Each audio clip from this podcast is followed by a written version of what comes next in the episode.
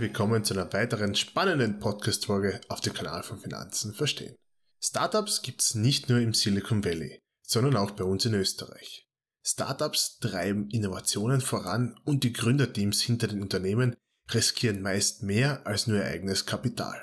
Allerdings ist Österreich nicht gerade für unbürokratische Gründungen bekannt. Mühsame Behördenwege, Hürden und lange Wartezeiten können jungen Unternehmen die Existenz kosten. Ich spreche heute mit einem Experten aus der Gründerszene über seinen Werdegang, die Startup-Szene in Österreich und was es braucht, um in Österreich langfristig erfolgreiche Unternehmen zu bauen. Diese Informationen werden in zwei Folgen aufgeteilt, die dann nacheinander ausgestrahlt werden.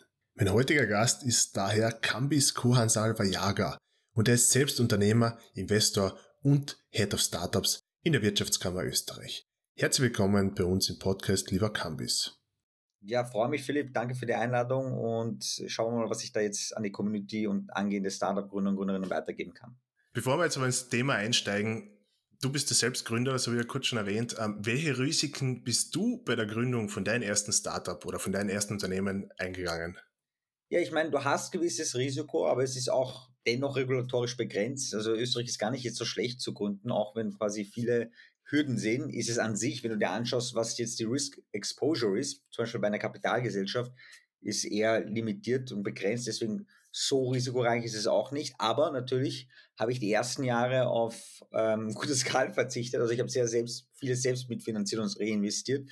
Und ich habe sogar bis 26 Jahre bei meinen Eltern gelebt, ähm, was jetzt vielleicht in der, in der persischen Kultur, wo ich auch aus herkomme, jetzt nicht so unüblich ist, aber wenn man sich anschaut bei anderen, in, sagen wir mal in Österreich, eher unüblich. Und der Grund war aber, einer der Hauptgründe war, abseits davon, dass Hotel Mama trotzdem ja angenehm ist, äh, einfach weil, weil finanziell nicht so viel anders möglich war, weil einfach das meiste reinvestiert worden ist. Das heißt, das Finanzielle war das Thema, äh, es war nicht konsistent immer da. Man konnte auch nicht mehr rechnen, dass es wirklich Durchgehalt äh, gab, außer nach einer größeren Finanzierung, sondern oder solang, sobald quasi das Business Model also begonnen hat zu funktionieren, dann schon, aber bis dahin hat es natürlich immer finanziell ein gewisses Risiko. Ähm, und wenn du scheiterst natürlich mit deinem Unternehmen, nachdem du alle quasi immer versuchst zu überzeugen, dass es, dass es das Richtige ist und sie trotzdem an dir zweifeln, kannst du natürlich auch einen gewissen Reputationsschaden erleiden, was in Österreich sicher stärker gegeben ist als in, sagen wir mal, jetzt in Silicon Valley oder so. Du warst relativ lang unter Anführungszeichen in Hotel Mama, hast dadurch einmal ein gewisses Risiko verringert und das heißt, das ist vielleicht der einfachere Weg, aber was würdest du jemandem raten, der sagt, okay, das habe ich nicht, wie, wie soll ich es trotzdem machen? Ja, ähm, also ich will es auch nicht so, so locker darstellen, weil das eine ist natürlich, du hast finanziell das Thema. Das zweite ist, wenn das Unternehmen scheitert, hast du das Reputationsthema. Das dritte ist natürlich, äh, wenn du zum Beispiel Verbindlichkeiten aufnimmst oder, oder Gelder von Investoren und Investorinnen, hast du ja natürlich auch ein gewisses Haftungsrisiko, äh, Gewährleistungen etc., die du gehen musst, gemusst in gewissen halt Konstellationen. Das heißt, äh, so blauäugig darfst du da nicht reingehen. Ähm, aber ich will einfach nur darauf hinaus, sollte sich nicht quasi das Risiko zu sehr im Sinne von, oh Gott, was alles schiefgehen kann, sondern ja, es kann passieren, aber man sollte eher quasi den Fokus auf Wachstum, gute Arbeit, Weiterentwicklung setzen. Dann, dass das, das Risiko, dass man dann quasi scheitert, ist natürlich weiterhin gegeben, aber weniger. Das ist auch mein Tipp an, an, an angehende Gründer und Gründerinnen, äh, sich nicht zu sehr auf die negativen Aspekte und alles, was passieren kann, fokussieren, das ist vielleicht ein Job für, ähm, weiß nicht, Anwälte, Steuerberater und Co. etc. Aber für den Unternehmer, die Unternehmerin geht es darum, was zu schaffen. Und natürlich muss, sollte man versuchen, das Risiko zu reduzieren. Man kann es nicht gänzlich vorwegnehmen, aber viel wichtiger ist quasi den Fokus auf die Upside zu legen. Was kann draußen stehen? Ähm, das sollte man machen. Und ähm, das ist mein eigentlich immer wichtigster Tipp an Gründerinnen. Und da ist ja auch wichtig, die Disziplin musst du immer haben und auch die Arbeitsleistung musst du bringen, beziehungsweise musst du auch was dafür tun. Das Risiko ist ein kleiner Teil davon oder ein Teil davon und das, das spielen viele Faktoren rein. Ne? Ja, also die Merkmale, die du genannt hast, da kann ich absolut unterschreiben. Ich glaube, das Wichtigste, wenn mich jemand fragen will, was ist der wichtigste Aspekt, ähm, ich ist, meine, ist es meiner Meinung nach Geduld, ganz einfach. Geduld im Sinne von, du musst dranbleiben. Äh, manchmal musst du auch in längeren Zeithorizonten denken, also fünf bis zehn Jahre, nicht ein, zwei, drei Jahre. Ähm, Erfolg kommt, Erfolg äh, geht und kommt wieder. Das sieht man dann auf und ab als Gründer und Gründerinnen. Deswegen das große Ganze, ähm, längerer Zeithorizont und dahingehend ist Geduld extrem wichtig, weil äh, ich denke, wenn du ein guter Gründer und Gründerin bist, äh, lernst du mit der Zeit einfach geduldiger zu werden äh, und auch gelassener zu werden. Selbst wenn das Risiko steigt, selbst wenn der Markt gar nicht so jetzt rosig ausschaut, denke ich, wenn du wirklich ein guter Gründer oder Gründerin bist, wirst du das eine Merkmal lernen, nämlich geduldiger, gelassener äh, und beharrlicher zu werden. Das sind auf jeden Fall ein paar wichtige Punkte schon. Und jetzt nochmal zurück auf deine Geschichte. Was war in der Zeit, wo du gestartet bist, von mir ist mein ersten Unternehmen, was war da der größte Fehler, was du da gemacht hast? Ja, es ist gar nicht so einfach, weil da gab es schon einige Fehler. Ich denke, ein, ein, ein mega Aspekt auf alle Fälle war, dass das Ego irgendwann Überhand ergreift. Das ist bei vielen jüngeren auch Gründern und Gründern der Fall ähm, die dann mit der Zeit, wenn Erfolg kommt, denken, sie wissen alles besser und äh, nur sie können die richtige Entscheidung treffen, dann das Ego steigt zu Kopf, weil man bekommt ja quasi die Lobbeeren etc. Jeder sagt, äh, wie geile Arbeit man macht etc. und so weiter. Und dann ist aber das Problem, dass du immer mehr Arbeit übernimmst, es versuchst selbst zu machen, niemand mehr quasi ernst nimmst, weder deine Partner, deine Kunden, deine, deine Teammitglieder. Und das ist fatal. Das ist fatal, weil du dann beginnst, ähm, Fehlentscheidungen zu machen, die wirklich sich negativ aufs Unternehmen auswirken können. Das heißt, Nummer eins Aspekt, wahrscheinlich das Ego. Äh, und abseits davon etwas, was ich noch erwähnen möchte, ich glaube, es ist extrem wichtig, äh, nicht zu lang äh, zu warten mit einer Kommunikation. Also wenn du ein Problem siehst, dass du das früher angehst, als, als, als äh, zu lange darauf zu warten. Natürlich, manchmal musst du etwas Zeit geben, aber je länger du wartest, desto mehr bläht sich das auf und kann zu viel schlimmere Konsequen Konsequenzen führen. Und das war ein Learning, das ich gezogen habe, nicht zu lange zu warten, sondern klarer, direkter, transparenter zu kommunizieren. Ja, das möchte ich auch, auch auf alle Fälle noch mitgeben. In der Zeit, wo du gegründet hast, bis zu dem Zeitpunkt, wo du sagst, okay, das schaut jetzt recht gut aus, was war da die wichtigste Erkenntnis? Neben dranbleiben, was war sonst noch eine wichtige Erkenntnis für dich? ich möchte auf alle Fälle nochmal betonen, äh, diese Kombination aus Geduld, Gelassenheit, Beharrlichkeit extrem wichtig. Den Zeithorizont, den man vor Augen hat, dass er auch ein paar Jahre länger sein kann. Äh, was man auch mitnehmen sollte, auf alle Fälle, mh, Kernkompetenzen, die zum Wachstum deines Unternehmens führen, die würde ich zu versuchen anzulernen oder zu internalisieren, dass man es in-house hat und nicht zu abhängig ist von anderen. Ähm, ich würde, wenn es möglich ist, wenn das Geschäftsmodell es zulässt, auch darauf schauen, dass man möglichst lange jetzt auch ohne externe Gelder ähm, klarkommt. Vor allem ähm, idealerweise sogar bis zu einem Zeitpunkt, wo das Geschäftsmodell beginnt zu, zu funktionieren. Was man gesehen hat in den letzten Jahren, war ja das Fokus von vielen Startups, Wachstum über alles. Wenn der Markt gut läuft, ist das möglich. Wenn der Markt nicht gut läuft, plötzlich kommt man in Liquiditätsengpässe etc., weil einfach die Verkäufe nicht mehr so stattfinden. Das heißt, ein erprobtes Geschäftsmodell ist sehr wichtig. Ähm, aber zwei Aspekte, auf die auch die, die Investoren eigentlich an sich immer schauen, auch als, worauf ich auch als Investor schaue, dort zum Beispiel auch Förderstellen, äh, Team und Markt. Das ist ganz wichtig. Also man muss das eigene Team kennen, die Stärken, die Schwächen, muss es gut aufstellen, man muss auch in einem Team agieren, idealerweise, in den meisten Fällen, sage ich mal. Und das Zweite ist, man muss auch den Markt einfach kennen und vor allem, wie sich der mit der, über die Zeit verändert Warum? Weil erstens, damit man nicht von Konkurrenten links oder rechts überholt wird, weil die einfach besser und schneller sind. Also der Faktor, dass man outcompeted wird, der kann gegeben sein mit der Zeit, nach einigen Jahren äh, des Wachstums. Und vor allem aber äh, der Product Market Fit. Das heißt, du musst verstehen, wie dein Product Market Fit ausschaut, wie es funktioniert und du musst halt viel testen und validieren.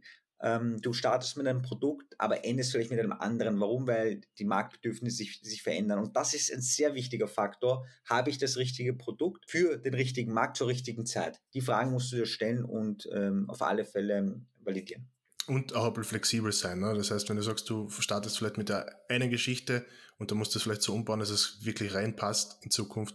Das ist eine Kombination. Äh, manchmal ist es wichtig, äh, dran zu bleiben. Und manchmal ist es wichtig, einen Wechsel zu initiieren, einen, einen klassischen Pivot zu machen, äh, weil sich die Marktgegebenheiten ändern. Und dann wiederum kann das Ego gegenspielen, wenn man sagt, hey, nein, aber das ist das Produkt, daran haben wir geglaubt, ich weiß, dass es funktioniert, aber wenn die Daten etwas anderes sagen, dann ist es wichtig, diesen Wechsel ein, äh, zu initiieren und nicht, dass das Ego zum Beispiel im Weg steht, was auch bei mir der Fall war.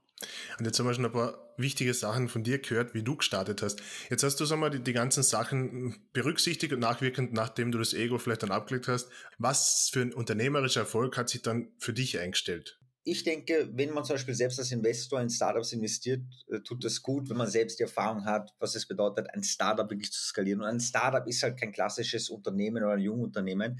Wir nehmen auch eine sehr enge Definition. Das sind wirklich auf wachstumsfokussierte Unternehmen, die eine technologische, soziale äh, Innovation haben, also technisch, technologisch oder sozial beispielsweise, die ähm, ein, ein, ein, sehr stark skalierbares Geschäftsmodell haben, die sehr international ausgerichtet sind. Äh, und wenn man diese Erfahrungen miterlebt, bewertet man Teams, Produkte, Märkte anders. Das, das kann man nicht einfach so anlernen, das muss man selbst erleben. Ich glaube, das ist wichtig und das hat auch dazu geführt, dass ich überhaupt wirklich dann als Investor, als Angel Investor aktiv werden konnte und zwar in einer Form, so dass es Sinn macht. Äh, ich war circa zehn Jahre selbst als Gründer zuerst aktiv mit verschiedensten Startup-Unternehmen, gleich nach der Uni das erste gestartet, dann weitere Erfahrungen gesammelt, entweder selbst als Mitgründer oder andere dabei unterstützt. Und dann bin ich ins Angel Investing gegangen, weil idealerweise hast du auch ein bisschen Kapital zum Investieren. Das hat ja gedauert. Auch da brauchst du halt Geduld und Zeit. Das funktioniert nicht von heute auf morgen. Das heißt, ein bisschen Kapital aufbauen, Erfahrung aufbauen, Netzwerk vor allem aufbauen, weil davon profitieren natürlich dann auch andere Teams sehr stark und das erwarten sie sich auch von dir als gegenüber einem Angel Investor. Und das eine hat dann zum anderen geführt. Also als Gründer begonnen und dann ins Investing gegangen und jetzt mehr im Policy Making, äh, wobei ich weiterhin halt investiere. Und das Thema Erfolg, das ist halt, das ist individuell. Die Frage ist halt, wie definierst du Erfolg für dich, oder? Und da gibt es mehrere Facetten. Das eine ist natürlich, du kannst ja sagen, monetär. Ich habe einen guten Exit gemacht, gut Geld verdient, viel mehr als zum Beispiel andere, die einen klassischen Laufbahn gegangen sind. Beispielsweise, das kann ein, ein, ein, eine Erfolgsmessung sein. Es kann sein, dass es aber nicht genug für dich ist. Du sagst zum Beispiel, hey, schaffen die Produkte wirklich einen Mehrwert? Bekomme ich Feedback von Kunden, die sagen, es ist ein geiles Produkt, das gab es noch nicht, etc. Auch das erfüllt einen. Das Netzwerk, das du aufbaust, äh, die Berufserfahrung, äh, die du aufbaust, all das sind verschiedenste Metriken, die halt den Erfolg ausmachen, zumindest bei mir. Und am Ende stellst du die Frage oder stelle ich mir die Frage, bin ich eigentlich eh zufrieden mit dem, was ich mache? Bin ich intrinsisch motiviert? Äh, nämlich, ich mache das gerne, was ich mache. Und bei mir trifft das zu, zumindest bis dato, weil ich selbst gerne arbeite und ich sehe ja auch den Erfolg der Arbeit. Manchmal kurzfristig, manchmal braucht es aber ein paar Jahre, bis du einen Erfolg siehst. Und ich glaube, das ist auch wiederum, dass du den Zeithorizont wirklich korrekt ansetzt, damit du halt quasi nicht an dir selbst immer zweifelst. Weil ich letzt, ich war jetzt äh, vor kurzem wieder im Ausland, eh in Katar und Doha, mit Investoren gesprochen, die halt auch dieses Bild haben, diese, dieser Erfolg über Nacht. Ähm, äh, oder die Shows, die wir auch haben, Shark Tank, zwei Minuten, zwei Millionen und so weiter. Das ist ja nicht so. Ich kenne kein einziges Beispiel, wo das der Fall ist, wo das quasi so kurz geht. Äh, selbst wenn ein Startup innerhalb von zwölf Monaten eine eine Milliarde Bewertung schafft, heißt das nicht, dass es ein Jahr gedauert hat. Es kann ja sein, dass fünf Jahre davor ja auch schon Arbeit, Investitionen etc. reingeflossen sind, äh, bis das Ganze überhaupt begonnen hat zu starten am Markt. Das heißt, äh, das ist ganz wichtig, nicht an sich selbst zweifeln, äh, dem Ganzen Geduld und Zeit geben, einen Zeithorizont fest, festlegen und natürlich auch für dich definieren, was Erfolg ist. Man merkt auf jeden Fall, dass du das mit Leidenschaft machst und dass das, also es ist immer sehr inspirierend, immer schön zu hören. Und jetzt gehen wir noch ein letztes Mal zurück zu, zu deinen Anfängen. Was würdest du jetzt anders machen, wenn du heute nochmal von vorn starten müsstest? Also äh, auf alle Fälle beim, bei meinem ersten Startup würde ich die Verteilung der Anteile anders ansetzen und mehr einfordern. Ich glaube, das ist ganz wichtig. Es braucht mehr Fairness, weil mit der Zeit, wenn du mehrere Finanzierungsrunden machst und du verwässert wirst von den Anteilen und sie immer geringer werden, verlierst du die Motivation, wenn es zu gering wird nach zwei, drei Finanzierungsrunden. Ich glaube, das ist mal ganz wichtig. Dennoch viel offener für Feedback sein äh, weniger beratungsresistent in dem Sinne. Ich meine, nicht jedes Feedback oder nicht jeder Input ist gut. Manchmal ist es Unfug, was da gesagt wird. Das ist einfach so. Aber du solltest zumindest offen dafür sein äh, und es aufnehmen und dann bewerten.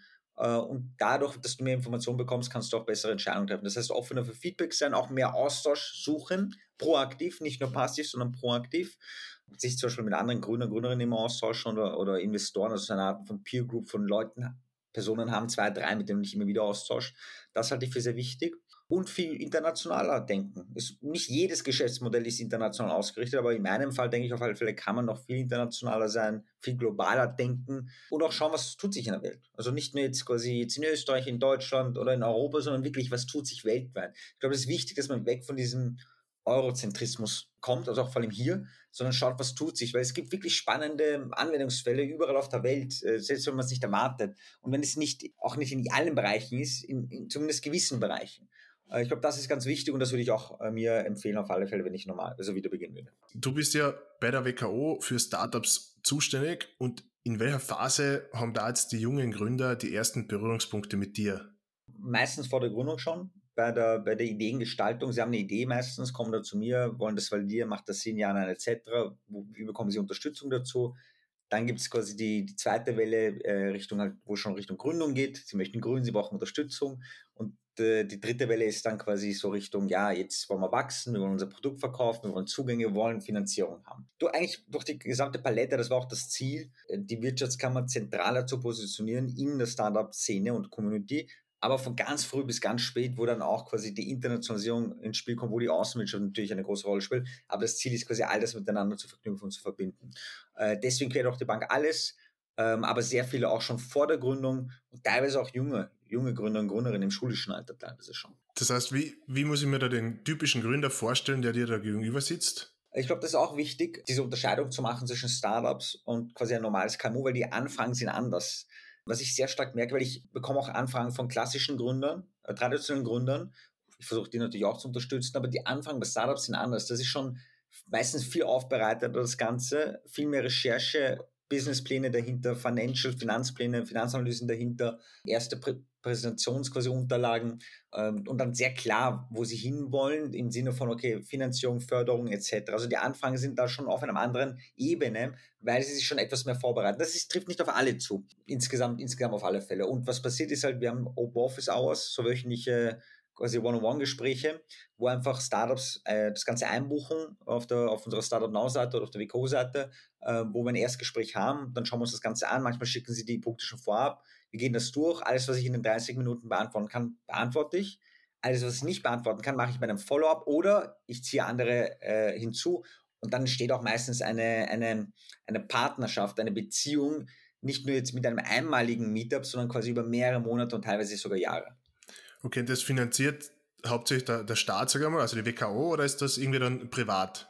Nein, das, ist die, das sind die Mitgliedsunternehmen quasi, weil die, die Wirtschaftskammer ist ja quasi, du hast eine, eine Pflichtmitgliedschaft, das heißt, ähm, äh, wenn du ähm, in die, ein Unternehmen gründest, in den meisten Fällen bist du Teil der Wirtschaftskammer, wie auch viele meiner Unternehmen, die Gründen, die angehenden Gründer und Gründerinnen, die zahlen nicht für den Service, sondern bekommen sie natürlich weil wir äh, uns natürlich das leisten können und wollen, weil wir einfach natürlich mehr Gründer haben wollen und vor allem bessere und qualitative Gründer. Absolut verständlich. Das heißt, wenn ich jetzt eine Idee habe oder wenn, wenn die Leute was jetzt zuhören und sagen, sie haben jetzt eine Idee, sie, die können sich dann bei dir melden, egal ob das jetzt unter Anführungszeichen ganz früh im Stadium ist, aber das heißt, die können sich immer bei dir melden. Und dann wird durchgesprochen, wie schaut es aus, Absolut, absolut. Und manchmal äh, melden sie sich auch direkt bei meinen Kollegen und Kolleginnen der Gründerservices in den jeweiligen Landeskammern. Manchmal treffe ich sie auf Events, Veranstaltungen oder gebe einen Workshop oder einen Vortrag. Dann kommen sie auf mich zu. Sie finden mich auf alle Fälle und sei es selbst über LinkedIn, dass sie mich anschreiben oder mich anrufen. Absolut spannend. Ich finde das eine super Sache, weil du gesagt hast, das in Österreich gehört sowieso noch mehr in Fokus. Ihr seid sehr stark dahinter, jetzt mit der neuen äh, Möglichkeit ähm, der Kapitalgesellschaft, da kommen wir dann in der nächsten Folge noch dazu. Es ist nicht, meistens nicht nur ein einmaliger Termin, sondern oft da über längere Zeit. Und wie lang begleitest du dir dann bis zum Exit oder bis zu einem Punkt, wo sie dann von selbst aus das agieren können? Oder? Bis zum Exit, also die Frage ist, ob sie dann, in welcher Form sie noch Unterstützung brauchen. Wenn sie schon so weit sind, dann dann äh, sind sie schon international, das heißt, sie suchen Unterstützung in der Internationalisierung meistens oder weil sie zum Beispiel Interessensvertretung brauchen, weil irgendeine äh, Regulatorik äh, nicht passt für sie. Äh, und beim Exit ist es so, wenn sie zum Beispiel Zugänge zu gewissen Investoren suchen, die zum Beispiel sowas aufkaufen würden, dann ja. Da sind sie aber schon viel weiter und die Themen ändern sich mit der Zeit. Ähm, ich meine, dieses Servicing ist immer da, aber vor allem im frühphasigen Bereich sehr, sehr stark gegeben. Und später, je größer das Unternehmen wird, auch Startups wachsen ja dann massiv, geht es dann vor allem auch in diese Interessensvertretung, weil sie gewisse halt Regulatorik brauchen, sie brauchen quasi äh, Lobbying von unserer Seite aus und damit zum Beispiel äh, der Markt dynamischer wird und Wachstum einfach le leichter zugänglich. Das kann auf Österreich-Level sein oder EU-Ebene oder sonst wo. Sehr spannend. Das heißt, ihr habt so wirklich ein breites Spektrum, was ihr abdeckt und unterstützt, was auch total wichtig ist. Und wir sind jetzt bei der Folge eigentlich schon wieder ziemlich am Ende und ich möchte noch mal ganz kurz, obwohl du eh schon sehr viele Tipps und, und äh, Infos gegeben hast für junge Gründer, ähm, welchen Rat würdest du jetzt zum Abschluss noch geben, wenn sie kurz vor der Unternehmensgründung stehen oder die Idee haben, welche Prioritäten sollen sie setzen? Was sind die Top-Gründe, warum Startups scheitern? Du hast das Team, du hast die Liquidität und du hast den Markt. Und das ist ganz wichtig, dass man sich die Frage stellt, okay, habe ich das richtige Team? Habe ich den richtigen Markt und einen möglichen Product Market Fit? Ist es der richtige Timing? Kenne ich den Markt überhaupt? Kenne ich meine Konkurrenz? Und äh, habe ich ein funktionierendes Geschäftsmodell? Manchmal dauert es auch länger, bis quasi es profitabel wird. Das ist völlig in Ordnung. Aber das sind so die Fragen, die ich mir stellen würde. Das heißt, vorab ist es ganz wichtig, äh, fundierte Recherche zu machen.